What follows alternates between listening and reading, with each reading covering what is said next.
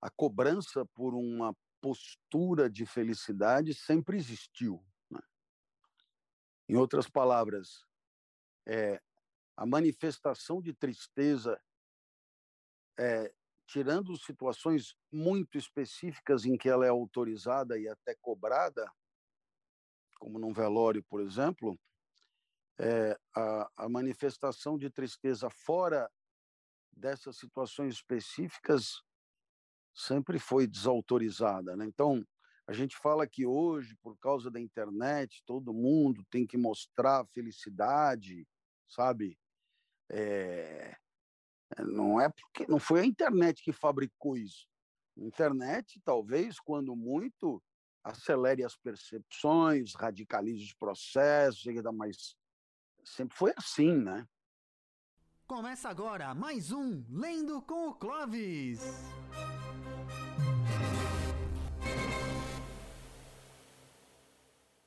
De qualquer maneira, hoje é dia do capítulo 9. Antes, porém, antes, porém, antes, porém, eu faço uma pergunta ao Júlio. Júlio, como é, como é que você faz para se tornar uma pessoa justa? Como você faz para se tornar uma pessoa justa? Rapaz, é, se eu conseguir virar, eu te digo, né? Mas. Ah, então, então, vamos ver o que disse Aristóteles. Se quiseres se tornar uma pessoa justa, haja justamente. É? Garoto!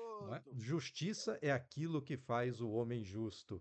Isso. E aí é bem legal porque você saiu do zero e voltou para o mesmo lugar, mas com um quê de inteligência uhum. super refinado no discurso. A verdade é que é um pouco isso mesmo, quer dizer, tem coisas que não adianta você teorizar muito. É claro que Aristóteles aí estava se contrapondo a Platão, que sempre vinha com aquele eidos de justiça, primeiro para depois, popopó, popopó, volta para dentro da caverna, vê se tira outro de lá de dentro, e piriri, pororó, enquanto que Aristóteles é, é o cara né, da faculdade privada mesmo. Aprende fazendo, né? Aqui ensina quem faz, aprende com a mão na massa, arregaça coisa. Quer se tornar justo, haja com justiça. Tem um, um, um problema, da mesma maneira, quer se tornar um bom flautista, toque flauta. Quer nadar direito, nade, né? E, e, eu diria mais, agora eu vou te surpreender, Júlio Pompeu, agora eu vou te surpreender.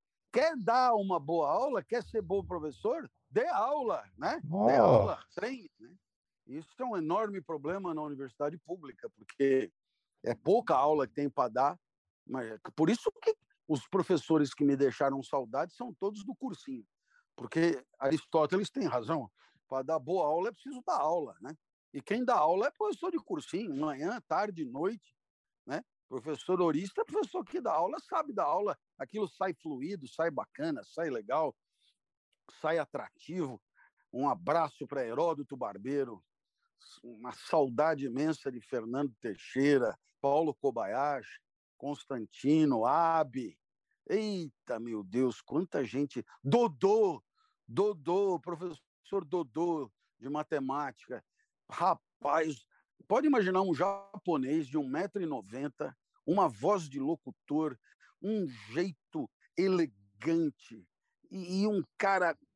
Putz, que, que professor espetacular! Eu aprendi em uma aula com ele mais do que nos três anos de ensino médio. Incrível, Dodô, Dodô.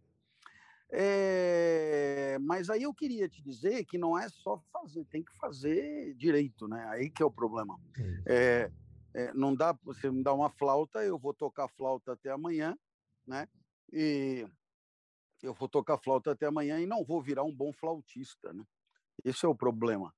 Aliás, por falar em flauta, quem estiver nos ouvindo tem que procurar o último episódio do, do programa Isto é Gozar com Quem Trabalha. Isto é Gozar com Quem Trabalha é um programa da SIC Televisão Portuguesa, SIC, SIC, você acha na internet. Isso é Gozar com Quem Trabalha, que é apresentado pelo grande Ricardo Araújo Pereira. Ricardo Araújo Pereira escreve no, no UOL, né? É, mas é eh, protagonista daquele famoso grupo português, o Gato Fedorento, que, segundo muitos, inspirou o nosso Porta dos Fundos. Muito bem. Ricardo Araújo Pereira, então, tem um programa, Isso é Gozar com Quem Trabalha, todo domingo. E no último episódio, ele, ele olha, mas é de, é, é de se contorcer de dar risada.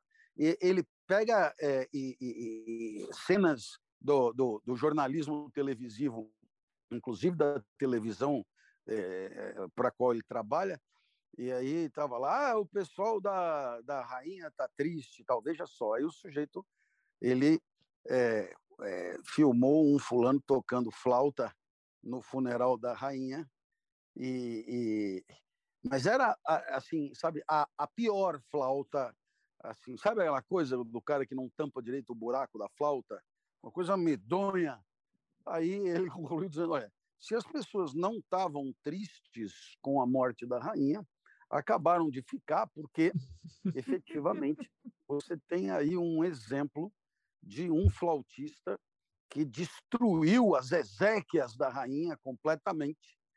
Então, o que, que qual é a grande sacada da história? Se você tem um protocolo de como fazer bem uma coisa e você, é, ao longo de uma prática, segue esse protocolo, esse protocolo deixa de ser um protocolo, um dever ser, e passa a ser um hábito, ele se converte em, em prática, ele se converte em vida praticada. Então, no final das contas, nós temos essa faculdade, né? Uma faculdade de que é uma faculdade que os demais viventes não têm, que é e, e talvez não porque não precisem, né? Que é uma faculdade de você converter é, é, normas, regras, um dever ser num, na vida que é. Então, você converte um, um, um protocolo é, numa, num desempenho, né? como diriam hoje, numa performance. Então, você se torna um bom flautista, aquilo se torna a sua realidade. Né? Então, a norma pode se converter na sua realidade. Né? é, a partir do momento que você a transforma num hábito, e esse hábito, como todo bom hábito, dispensa você de ficar pensando ponto por ponto o que tem que fazer. É mais ou menos o que acontece da autoescola para a prática normal da condução veicular, que você sai do protocolo, aquele negócio, agora embreagem, agora engata a primeira, agora solta devagar a embreagem, agora o carro vai andando, agora acelera devagarzinho, agora andou um pouquinho, quando acelera, quando a velocidade usar um pouquinho, agora você passa para a segunda, etc. Então, eu, eu, eu adorei essa ideia é, da conversão é, de um protocolo, de um dever ser, de uma, de uma normativa é, na, na realidade de uma pessoa. Em outras palavras, alguém que se torna excelente, por quê? porque fez de normas explicitadas a sua praxis mais corriqueira, trivial, óbvia e, e impensada. Né? Eu estava agora há pouco fazendo uma live com o meu amigo Marcial, bem como com o Geraldo Trindade, falando do livro Chaco Nós, e eu gostei de falar desse assunto, né? É, eh, do papel do líder em permitir esse tipo de conversão tranquila da norma em, em, prática habitual, em virtude, né? Em virtude, fazer bem o que se faz, né? Fare bene, né? Fazer bem aquilo que você faz, é, e isto é, é, uma possibilidade que o líder pode é, estimular, né? e é também, digamos, uma, um, o resultado de um processo educativo, educativo que um professor, um mestre também pode favorecer e, e muito. Né? Então, para você se tornar uma pessoa justa, haja justamente, haja com justiça. Agora, para agir com justiça, é, é, num primeiro momento, vai ter que ler o manual, vai ter que né, pensar a respeito, vai ter que identificar é, bons protocolos, né? e depois isso se tornará uma obviedade. Né? Então, talvez é, para se tornar um homem corajoso, haja com coragem. Para agir com coragem, então aí é preciso, talvez, antes dispor de alguma reflexão a respeito, e essa reflexão a respeito vai sendo cada vez menos necessária e cada vez menos presente toda vez que você a converter em hábito, em hábito, né? A ideia de que a virtude é um hábito e não uma excepcionalidade é uma marca registrada de Aristóteles que a mim pessoalmente me encanta, né? O professor virtuoso é aquele que dá aula boa por hábito, não é na final do campeonato, é um hábito. O cara é bom de bola, ele é bom de bola. Bateu ali, ele mata no peito, ele arredonda, não tem tempo ruim, né? não depende de circunstâncias especialíssimas, nada. Aonde tiver que jogar, ele joga. É incrível. O professor bom é é incrível mesmo, viu? Professor bom é uma coisa que sempre me encantou, né? É professor bom, né?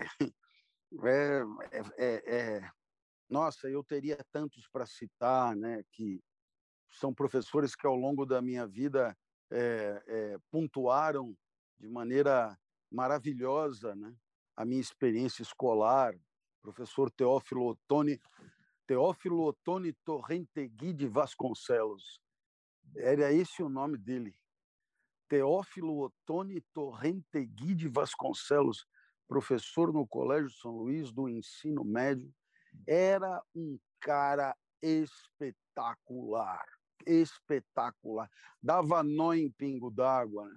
Fosse tempos de internet, seria um, uma celebridade nacional, mas é, é, o colégio era pouco para ele, mas eu tive o, o privilégio de tê-lo. Era, era assim, ele entrou, ele entrava e a aula era excepcional, não tinha, não tinha conversa. Né. Então era alguém, um professor virtuoso. Ele realmente tornou prática habitual aquilo que é a, a mais fina didática, né? a mais fina didática. Bom, é, Júlio Pompeu, faz sentido o que eu falei? Alguma coisa a acrescentar? Total sentido, total. Eu lembrei de um colega que tinha na universidade e, e há muitos anos isso. Ele estava para ser mandado embora, meio que pelo conjunto da obra, pelo acúmulo de faltas que ele tinha, né? Então ele chegava a dar duas aulas no semestre, pronto, né? E ainda teve um grupo de alunos que foi defender, dizendo assim, mas as aulas dele são maravilhosas. E tinha um outro colega, né, quando os alunos disseram isso, ele dava aula de uma disciplina chatérrima, tediosa para burro. E chegou e disse o seguinte: Olha, eu detesto a minha disciplina. Se eu tivesse que dar duas aulas só num semestre, elas seriam todas as duas maravilhosas. A desgraça é que eu venho aqui dar aula todo santo dia. Aí, né, aí não dá, não dá para comparar, né?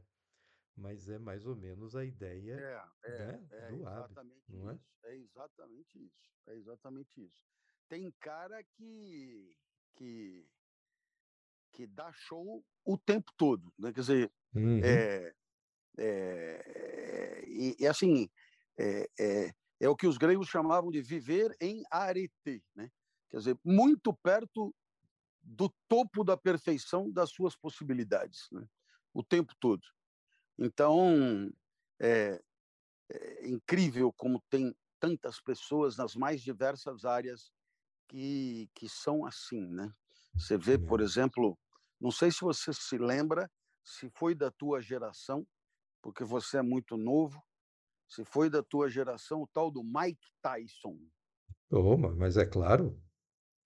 Rapaz, o cara entrava no ringue, podia ser segunda, terça, quarta, podia ser de manhã, de tarde, de noite, tava com dor de cabeça, tava com diarreia, tava com... Ele entrava e moía o cara na frente e ia embora. Não tinha É. conversa. Impressionante, impressionante, né? Como Michael Jordan no basquete, Michael, eu ia falar, eu ia sujeito falar, é, gigantesco, ele é, saltava, é, parecia que flutuava no ar para fazer é, uma cesta, coisa impressionante. É, é. E, e, e assim é, quer dizer, tem gente que é, é, é, é- é virtuoso, né? é virtuoso, é, Uhum. é um hábito. Começou a, começou a jogar. É claro que eu falo muito de professor, por quê? É, porque o professor é aquele que eu consigo mais facilmente identificar isso, né? E, e, eu fico muito triste porque eu me dou conta com muita facilidade que quando eu me apresento para professores, o que acontece com muita frequência, né? Quando eu me apresento para professores, é, é, é, quase sempre é dos piores públicos que eu tenho, né? É, não conseguem ter a disciplina que cobram dos seus alunos, né? É, uhum. Costumam ter uma, um, um, um, uma posição assim de, de desdém, de, né? De, mas assim sem dar nem dois minutos de crédito, sabe? Então é, eu, eu eu eu sempre lamentei porque porque pelo menos no meu caso eu fico absolutamente encantado quando eu vejo um professor bom de bola, um professor virtuoso, como é o seu caso, né? Como é o seu caso. Quantas e quantas aulas eu já, eu já assisti, é, é, protagonizadas por você, é, ministradas por você com excelência, né? Não tem chance de ser ruim. Não tem então, chance de ser então ruim. eu vou contar uma história aqui para dar outro exemplo. Vamos que dar. foi foi quando eu te conheci. Eu, numa faculdade, chega o diretor e diz: Olha, veio um professor de São Paulo para dar aula inaugural, mas ele fez questão absoluta de antes dar uma palestra só para os professores. E aí você Uhum. imagina que todos os professores foram para o auditório pensando o seguinte: lá vem mais um paulista arrogante querer ensinar para a gente o que a gente tem que fazer, né? É, E aí, né, quando abre a boca, eu falei, nossa, faz muito sentido o que esse cara tá falando, né? Assim, Putz, ele é muito bom mesmo, né? Eu fiquei embasbacado e o resto também, né? E foi assim pela primeira vez que eu vi Clóvis de Barros Filho. Isso já tem o quê? 20, É, é. 20, lá vai pedrada, 21 Não, é anos, isso. né? A impressão que eu tenho que isso é antes de tudo. Eu tenho a impressão que isso foi antes até de eu nascer, sabe? Incrível. É, é, é, realmente faz muito tempo. Eu lembro direitinho desse auditório, como eu lembro também da aula que eu tive que dar para toda a comunidade numa quadra de, de futebol de salão. É, no, no verão, calor No do verão, no cão, verão, isso. No telha de verão alumínio, capixaba, é um de forno. 250 graus, telhado de alumínio, exatamente. E vai grudando tudo, até o cinto sai ensopado dessa história. É, bom, enfim, não vamos nem lembrar, porque é, são tantas as histórias que não, não, não tem fim. De qualquer maneira, é, eu, eu queria destacar uma, um detalhe da sua fala. É, é, é, é, no- no- na sua fala agora, há, há um minuto atrás, você disse mais um paulista arrogante. É, fico me perguntando por que será esse mais um paulista arrogante? mas o pior é que você não foi o único, né? Que naquela faculdade te- teve, teve outro É, não, mas, episódio. ó, mas não, Só que foi eu, catastrófico o primeiro. eu, tô, eu tô rindo porque, infelizmente, é isso mesmo. É a imagem que muitos dos meus conterrâneos passam, uma imagem péssima, uma espécie de pedágio que a gente tem que pagar, porque até a gente con- con- convencer a pessoa que ainda que seja, tenha vindo da onde veio, a gente consegue ter um tiquinho de humildade, entendeu? Não se toma por superior por princípio, não, né? Entende que tem gente muito melhor em qualquer lugar do Brasil e papá, papá, né? Às vezes demora 10, 15 minutos sofridos, né? Que você paga a conta de um monte de xarope que sai é, é, de, de um lugar que tem muita gente e por isso acha que é o máximo, né? Bom, vamos em frente. É, Não, não, não, não que não haja gente aqui muito boa também, mas é que é, o que você falou é altamente pertinente. Eu, às vezes, sinto na pele esta espécie de presunção de superioridade entranhada e, e, e deplorável, né? Porque, nossa, eu, eu outro dia estava fazendo um inventário do que é que tem de bom, de bom, de bom, de bom, de realmente bom e brasileiro, né? E aí eu fui botando, coloquei lá a música popular de Javan, Chique, Chico Buarque, nosso amigo Caetano Veloso e não sei que, Gilberto Gil. Depois eu peguei a literatura, depois eu fui botando, botando, botando, botando, botando, botando, botando. E nossa, olha, ainda bem que eu coloquei como critério uma pizzaria que eu vou poder salvar as aparências do nosso cantinho aqui, porque senão, olha, eu vou te contar. Não tinha sobrado pedra sobre pedra. E aí é que eu é, acho que só uma postura de humildade permite o enriquecimento. Uma postura de você é, reconhecer né, na, na, na, na alteridade né, a oportunidade de, de se engrandecer, né? você realmente abrir as portas. Né? E nesse ponto, né, eu acho que eh, esse é um, é um, é um, é um, é um fator muito, muito, muito legal aqui da cidade onde eu moro, porque eu fico pensando, né? É, é, eu tenho muito perto de mim os meus colegas de trabalho, né? Eu tenho perto de mim o Cortella, ali em Genópolis, eu tenho o Karnal, que mora um pouquinho depois, o Pondé, que até outro dia morava no Alto da Lapa, né? Meus colegas de trabalho, e, e nenhum deles é daqui, né? É, mas essa cidade, ela, por alguma razão, consegue é, puxar para si e atrair muitas pessoas que vêm de outros lugares e que fazem toda a sua riqueza, né? toda a sua beleza, e, e, e ainda bem que é assim, que podemos conviver com tudo o que é diferente de nós mesmos. Está faltando o Júlio Pompeu por aqui, porque é, é, feio, mas a comida é boa. A comida é muito boa. É muito boa. Então vamos lá. É, o baile, né? É, está de mau humor, disse-lhe a Marquesa de la Mole. Mas antes do estar de mau humor, vamos ler a. Né? Quem mandou pular a o luxo dos trajes, o brilho das velas, os perfumes, tantos braços lindos, tantos lindos ombros, buquês, áreas de Rossini que encantam, pinturas de Titieri. Estou fora de mim. Estou fora de mim. Está de mau humor? disse-lhe a Marquesa de la Mole. Previnam-a de que isso não é de bom tom em um baile.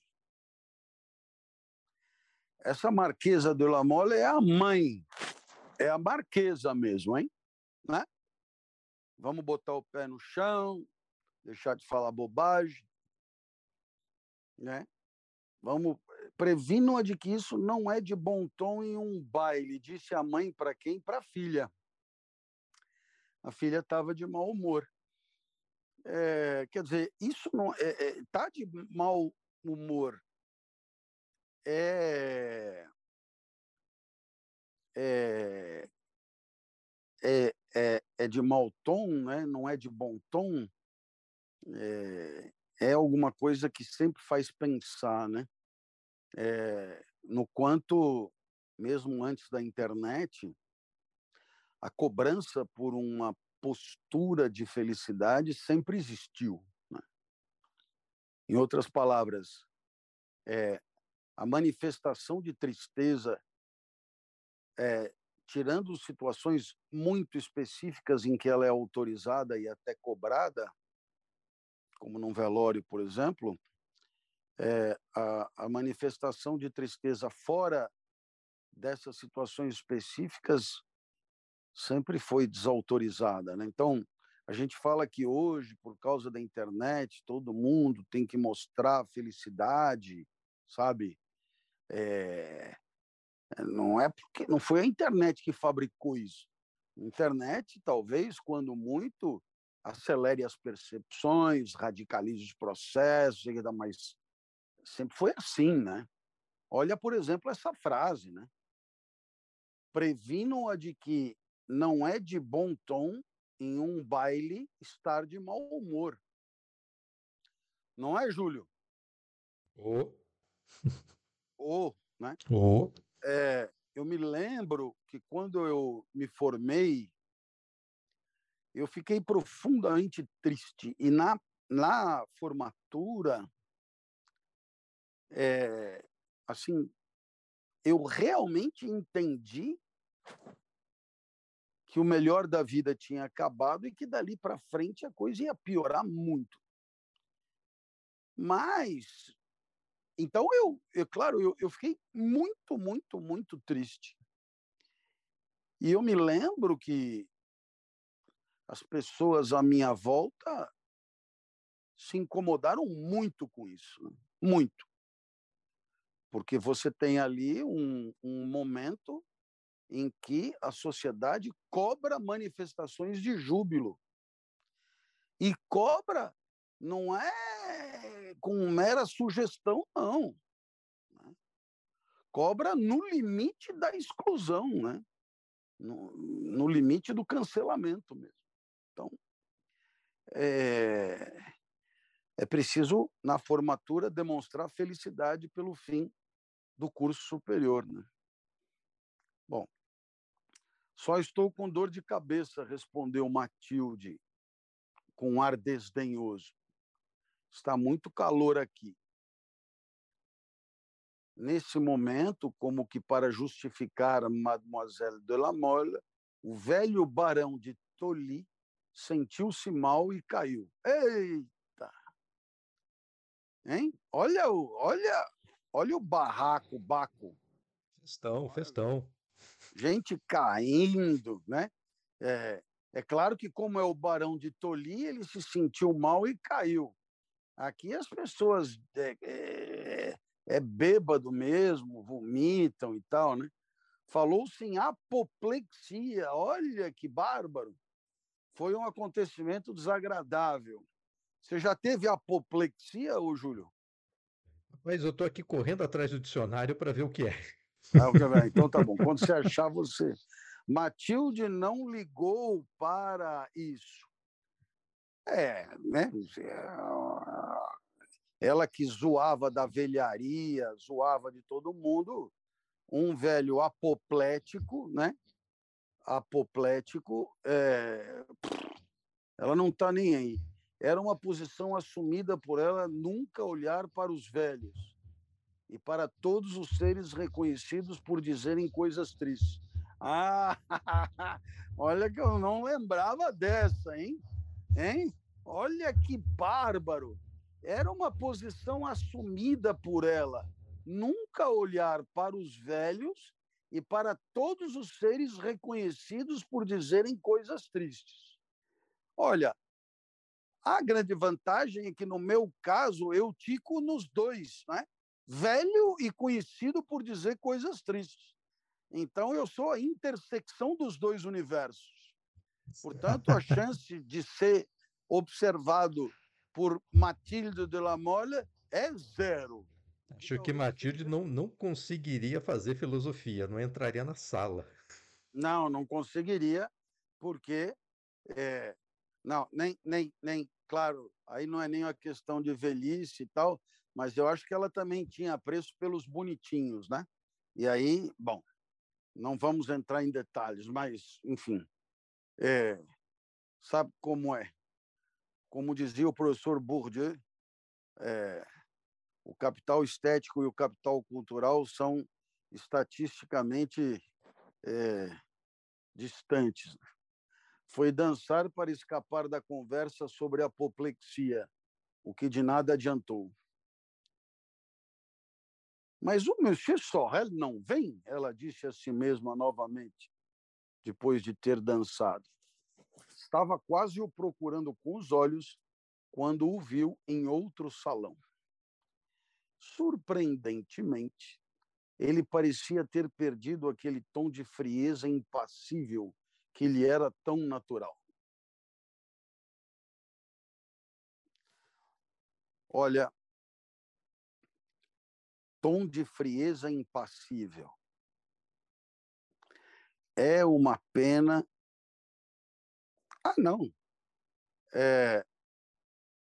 Eu me lembro uma vez, o nosso amigo Sérgio Riso veio dar umas aulas, e aí então Júlio Pompeu deu um show imitando o nosso amigo Sérgio Riso, não sei porque eu lembrei disso.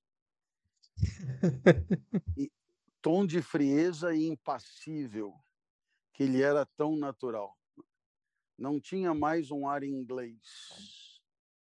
Ele está conversando com o Conde Altamira. Olha, meu condenado à morte. O Sorrel agora se juntou ao Conde Altamira.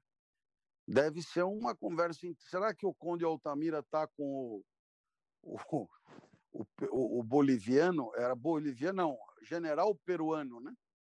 General peruano.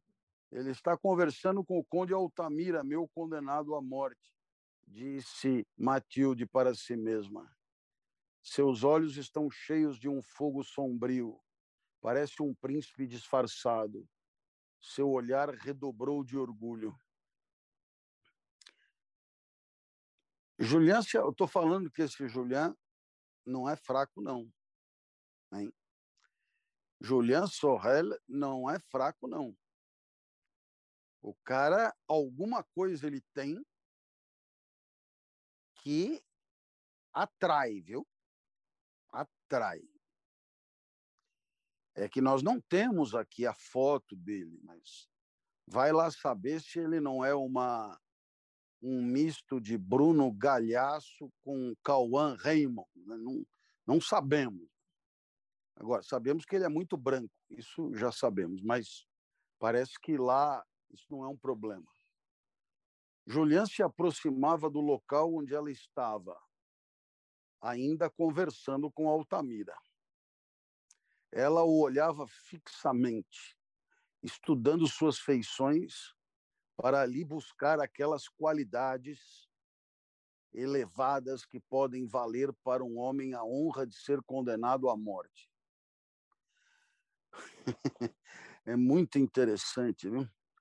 É, o critério da mulher é encontrar qualidades no homem que o levassem a ser condenado à morte. Não é interessante como, como, como critério, Júlio? Você vê que não é fácil, né, cara? Não é fácil agradar. Não, não é fácil. Não é fácil. Não é, porque. É, enfim, ainda mais num, num, num, lugar onde não tem pena de morte, é difícil saber o que, que, que cara precisa ter, né? Mas, enfim. É, quando ele passou perto dela, sim, dizia ele ao conde Altamira, Danton era um homem. Oh, céus! Ele seria um Danton, disse Matilde para si mesma. Mas ele tem um rosto tão nobre e esse Danton era tão horrivelmente feio, um açougueiro, eu acho.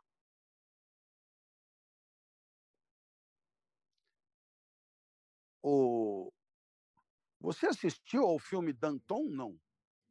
E Danton, o processo da revolução. Filme bacana, filmaço. Filmaço, né? É, muito bom. Quem foi que fez o Danton? Foi o Depardieu, não? Foi. Gerard Depardieu. É, então pode é, ser que ela tenha razão. É a parte estética. Julián ainda estava muito perto dela ela não hesitou em chamá-lo.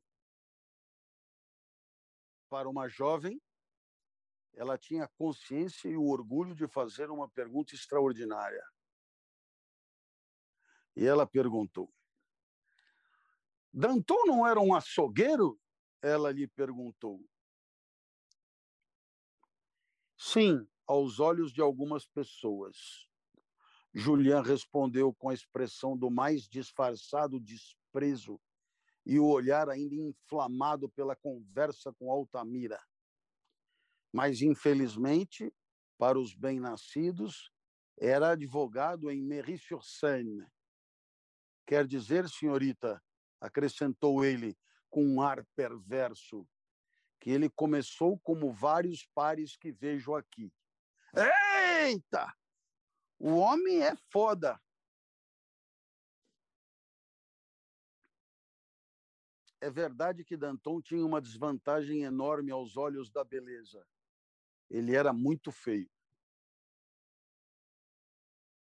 Bom, aparentemente a feiura era mesmo um traço distintivo do tal do Danton, hein? Estas últimas palavras foram ditas rapidamente, com um ar extraordinário e certamente muito pouco polido. Quer dizer, no final das contas, é, Julian quis desqualificar a pergunta de Matilde, seja no que tange ao à profissão, seja no que tange à beleza. Né? Ele quis desqualificar o que Matilde propusera é, de todo jeito. E mais do que isso, ele o fez né, é, com aquela cara de desdém e um pouco de ódio também, né? Um pouco de ódio também, né? Porque Julian tem aquele ressentimento que, né, que está no, tá na, no, no mapa genético dele. Né? Realmente ele não se aguenta. E aí, então, ele entendeu que Matilde tinha feito aquela pergunta com um tom assim de rebaixamento do Danton. E ele saiu em defesa atirando do jeito que pôde, né? E aí Bom, vamos em frente. Julian esperou por um momento, com a parte superior do corpo ligeiramente curvada e com um ar orgulhosamente humilde. Ele parecia estar dizendo: Sou pago para responder a você e vivo do meu salário não se dignava erguer os olhos para Matilde. Ela, com seus lindos olhos extraordinariamente abertos e fixos nele, parecia sua escrava. Finalmente, à medida que o silêncio continuava, ele olhou para ela como um criado olha para seu mestre a fim de receber ordens. Embora seus olhos encontrassem cheios de Matilde, ainda fixos nele, ainda fixos nele com um olhar estranho, ele se afastou com pressa evidente. Aqui você tem é, uma espécie de relação de forças cruzadas, né? Você tem de um lado uma superioridade conferida pela sociedade entregue a Matilde. Tanto Matilde é dona e detentora de um capital social obviamente muito maior que eh, Julian. É, e você tem, de um outro lado, uma outra relação de forças que é afetiva. Ou seja, é, Matilde começa a, a depender mais da presença de Julián do que o contrário. Né? Matilde começa a vincular a, a sua potência à presença de Juliana, que é o que comumente a gente chama de estar apaixonado. Né? Então você tem uma relação, na verdade, com, com, com, com, com duas perspectivas, né? uma social e outra afetiva. Né? E a superioridade de um é, é a inferioridade do outro e vice-versa. E aí é, isso torna os encontros ricos e imprevisíveis, né? E quando você só tem um que manda e outro que obedece, um que um que gosta e o outro que não gosta, então é um passeio, né?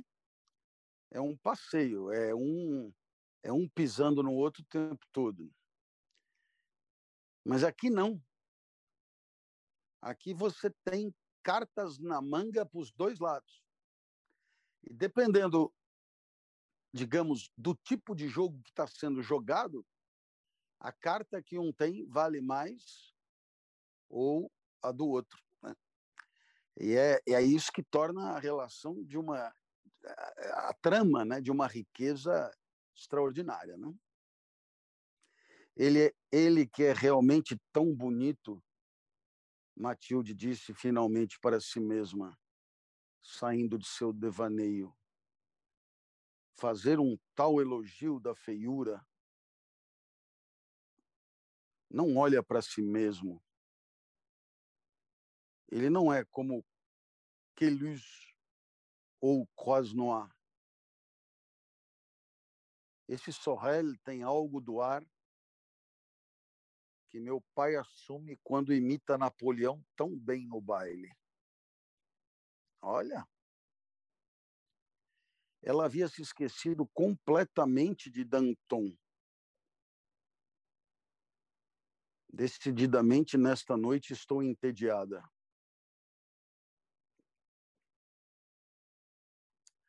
Agarrou o braço do irmão e, para seu desgosto, do irmão, forçou-o a dar uma volta pelo baile. Ocorreu-lhe a ideia de acompanhar a conversa entre o condenado à morte e Julian. A multidão era enorme. Porém, ela conseguiu se juntar a eles quando, dois passos à sua frente, Altamira se aproximava de uma bandeja para pegar um sorvete. Ele estava conversando com Julian, o, corpo, o copo meio virado. Ele viu um braço em um traje bordado pegar um sorvete ao lado do dele. O bordado pareceu despertar sua atenção.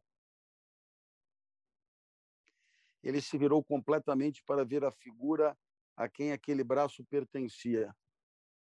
Instantaneamente, aqueles olhos tão nobres e ingênuos assumiram uma leve expressão de desdém.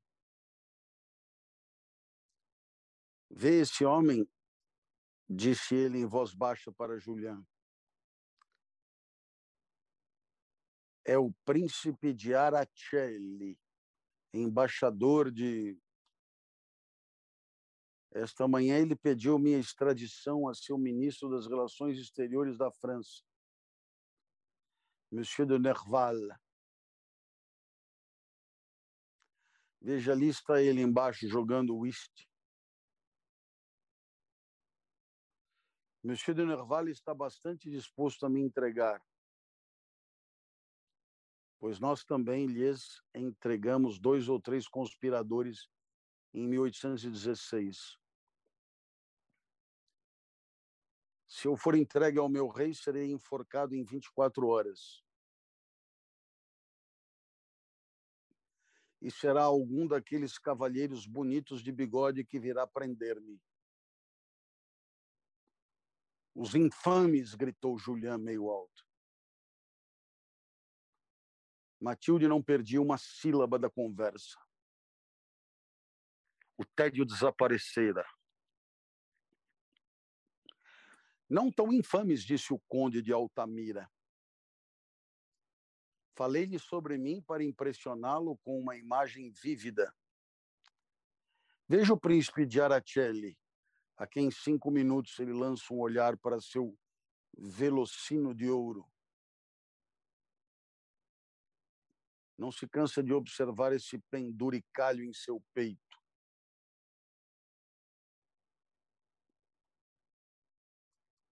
Esse pobre homem, no fundo, não passa de um anacronismo.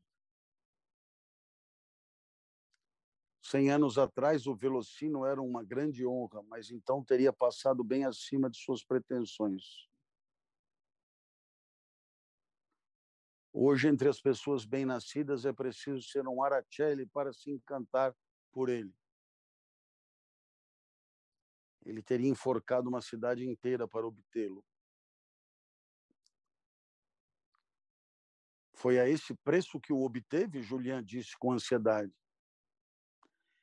Não exatamente, respondeu Altamira com frieza. Ele pode ter mandado jogar no rio cerca de 30 ricos proprietários de terras de seu país que passavam por liberais. Que monstro! Julian disse. Mademoiselle de la Mole inclinando a cabeça com o mais vivo interesse, estava tão perto dele que seu lindo cabelo quase lhe tocava o ombro. Você é bem jovem, respondia Altamira. Eu lhe dizia que tenho uma irmã casada na Provença. Ela ainda é bonita, boa, gentil. É uma excelente mãe de família, fiel a todos os seus deveres, piedosa e não devota. Aonde ele quer chegar com isso? Pensava Mademoiselle de la Mole. Ela é feliz, continuou o conde Altamira. Ela o era em 1815. Então eu fiquei escondido na casa dela, em suas terras perto de Antibes. Pois bem, no momento em que soube da execução do Marechal Ney, ela começou a dançar. É possível? disse Julian, aterrorizado. É o espírito do partido, continuou Altamira. Não há mais paixões reais no século XIX. É por isso que ficamos tão entediados na França. Cometem-se as maiores crueldades, mas sem crueldade. O que é pior, disse Julian, pelo menos quando se cometem crimes, deve-se cometê-los com prazer. Ele só tem isso de bom. E não se pode nem mesmo justificá-los um pouco, a não ser por esse motivo.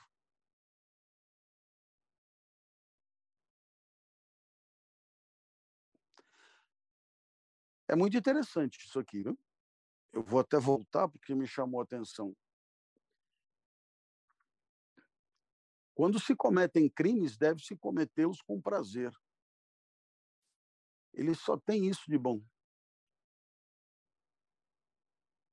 E não se pode nem mesmo justificá-los um pouco, a não ser por esse motivo.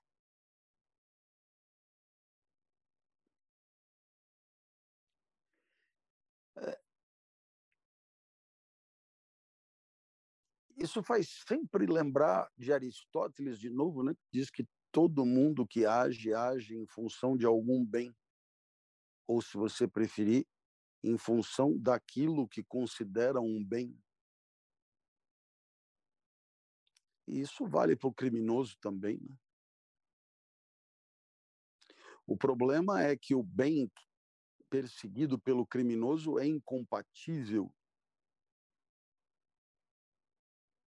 com a boa convivência, né? com a harmonia na sociedade.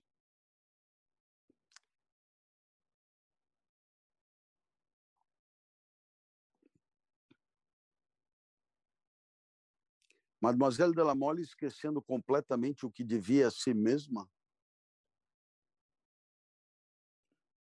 Quer dizer, esquecendo completamente da sua posição social e do comportamento que essa posição social exigia,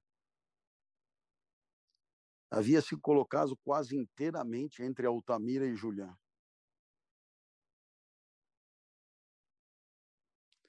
O irmão que lhe dava o braço, acostumado a lhe obedecer, olhou para o outro lado do salão e, para disfarçar, fingia estar barrado pela multidão. Agora, é interessante, se ela estava no meio dos dois e os dois estavam conversando, como é que eles não percebiam? Fazemos tudo sem prazer e sem nos lembrarmos, até crimes.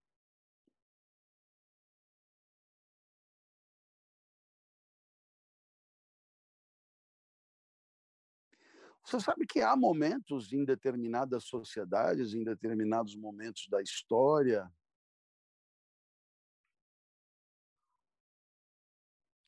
em que realmente você tem essa sensação, né, de que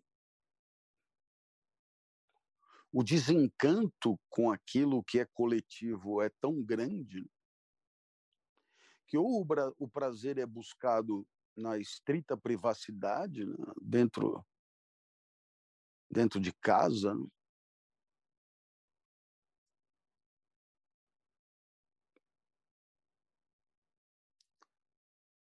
E esse prazer dentro de casa tem a sua contrapartida no ódio fora de casa. Né? Fica uma coisa assim. Né? O prazer entre os seus e o ódio pelo resto. É a própria lógica da vida tribal.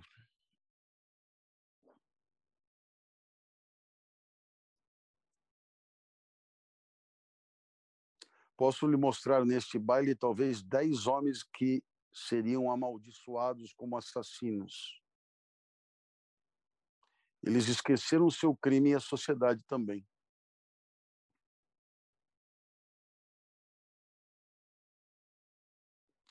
Mas muitos deles se desmancham em lágrimas quando seu cachorro quebra a pata.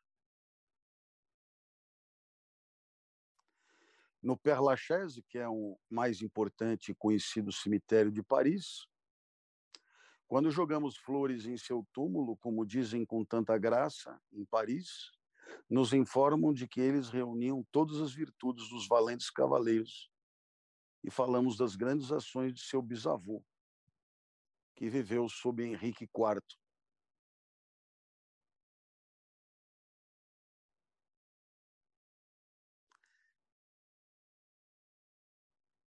O que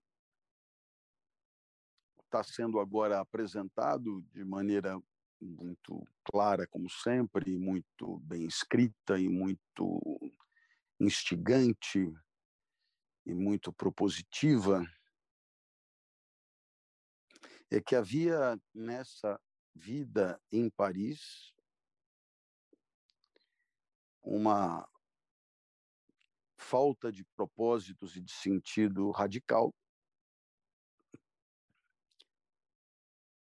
E havia também, digamos, uma espécie de desdém é, pelos procedimentos, né, pelos meios, pelos caminhos. Uma espécie de, de desapreço né, pela vida que não leva a parte alguma. De um certo modo,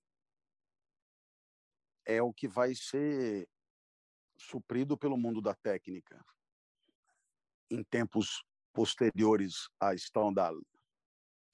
Porque o mundo da técnica, ele entra no lugar do tédio e ele faz com que o meio se torne o fim o, o, o meio ele vale por ele mesmo. O meio deixa de valer pela capacidade de levar o propósito. O meio vale por ele próprio, mas ele suprirá o tédio. E desse modo, o casal na churrascaria dá o iPad para o menino, para o menino parar de encher e o menino com o iPad na mão tem o entretenimento que precisa para aguentar a convivência com os pais. Pois em tempos de Julien Sorel de Mathilde Delamolle, não tinha iPad. E bailes como esse, bem, bailes como esse não eram consumíveis de 8 a 10 horas por dia. Situação incomparável, portanto. Meu amigo Júlio, você ainda está por aí, não? Tô, tô aqui, tô aqui. Numa linguagem mais psicanalítica, né? É uma vida sem gozo, uma vida sem fruição. Exatamente. É a vida que tem a refrega que vem antes do gozo, mas ele não vem nunca. E as festas, os espetáculos acabam funcionando só mesmo como distração, com esquecimento. Por algum momento, com a beleza do baile, a música, a dança, as pessoas se esquecem do vazio da existência. Isso mesmo. Meu amigo, era isso por hoje. Fica bem, fiquem bem. Beijo grande. Até sexta, quinquagésimo episódio. Prometo poesia. Quinquagésimo episódio precisa de poesia. Beijo é grande. Valeu, Valeu Clóvis. E você que nos acompanhou aqui no 49 episódio do Lendo com Clóvis, muito obrigado, muito obrigado pela sua companhia. Abração. Esse foi o Lendo com o Clóvis. Não perca nosso próximo episódio, aqui no www.twitch.tv barra às segundas, quartas e sextas, às 21 horas.